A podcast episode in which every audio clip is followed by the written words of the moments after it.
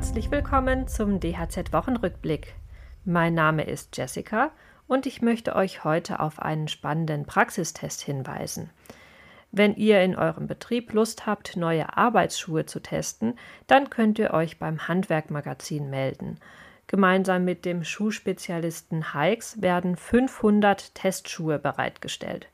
Es handelt sich um das Modell Connexis Safety Plus.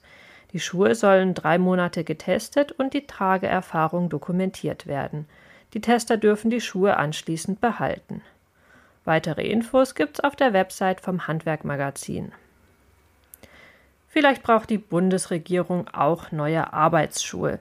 Zumindest sind die ersten Schuhe, die sie zu Beginn ihrer Amtszeit angezogen haben, längst verbraucht. Wir schauen uns heute an, wie die Gebäudereiniger die erste Halbzeit bewerten. Außerdem wurde die Fortbildung zum Kfz-Servicetechniker modernisiert. Und los geht's. Wir wollen heute ein kleines Zwischenfazit der Ampelregierung ziehen. Zwei Jahre ist die Bundestagswahl nun her und es sind einige Gesetzesvorhaben umgesetzt worden. Manches ganz im Sinne des Handwerks. Bei vielen Punkten sehen die Handwerksvertreter aber noch Verbesserungspotenzial. Im Podcast Glanzstück zieht Thomas Dietrich, Bundesinnungsmeister des Gebäudereinigerhandwerks, ein Fazit für seine Branche. Die Bundesregierung kommt dabei nicht so gut weg. In Summe, wir haben zurzeit nicht die Hoffnung, dass sich die Bundesregierung, die Ampelkoalition an die ursprünglichen Aussagen hält und tatsächlich nachhaltig die Rahmenbedingungen für die Wirtschaft und damit auch für unser Handwerk stärkt.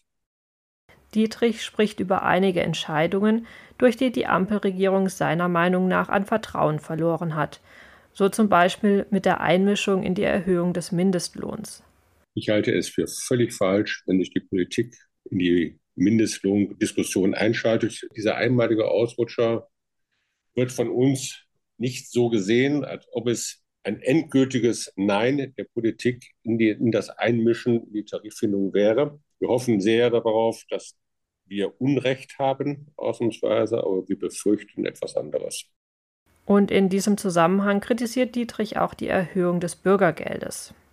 Beim Thema Bürgergeld geht es vermehrt für meine Begriffe auch um die Frage, inwiefern wir dem Thema Fördern und Fordern gerecht werden. Ist die Frage, wer das Bürgergeld bekommen soll. Echt Bedürftige, gar keine Frage, sollen ein angemessenes Bürgergeld oder eine angemessene Unterstützung durch den Staat bekommen, egal wie man, wie man das nennt. Aber es sollen nur die Leute bekommen, die auch wirklich Anspruch darauf haben und nicht diejenigen, die arbeiten können.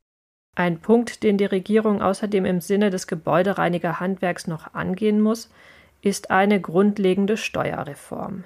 Wir haben als wesentlich dafür geworben, dass die Anreize für die Frau in der Erwerbstätigkeit durch eine Abschaffung der Steuerklasse 5 erhöht wird. Wir wissen, dass wesentlich mehr Frauen als Männer in der Steuerklasse 5 veranlagt werden. Das ist ein grundsätzliches Thema, was wir bei vielen politischen Diskussionen angeregt haben und das wir ganz gerne abgeschafft hätten. Dazu haben wir leider nach Meseberg genau gar nichts gehört. Wenn ihr euch näher mit dem Thema auseinandersetzen möchtet, dann empfehle ich euch einen Artikel auf unserer Website.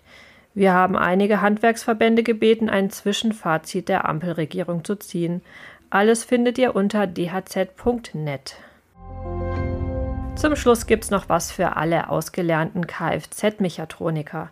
Für die wurde nun die Fortbildung zum Kraftfahrzeug-Servicetechniker überarbeitet. Die Inhalte wurden an die Neuerungen in der Fahrzeugtechnologie und Automatisierung angepasst.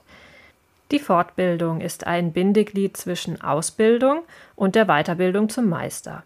Denn ein geprüfter Berufsspezialist für Kraftfahrzeug-Servicetechnik ist nicht nur auf die Diagnose von Störungen an fahrzeugtechnischen Systemen spezialisiert, auch eine Befreiung von Teil 1 der Prüfung zum Kraftfahrzeugtechniker Meister bzw. zur Meisterin ist möglich.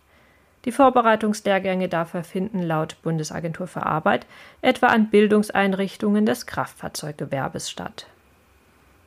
Ich wünsche euch ein schönes und erholsames Wochenende.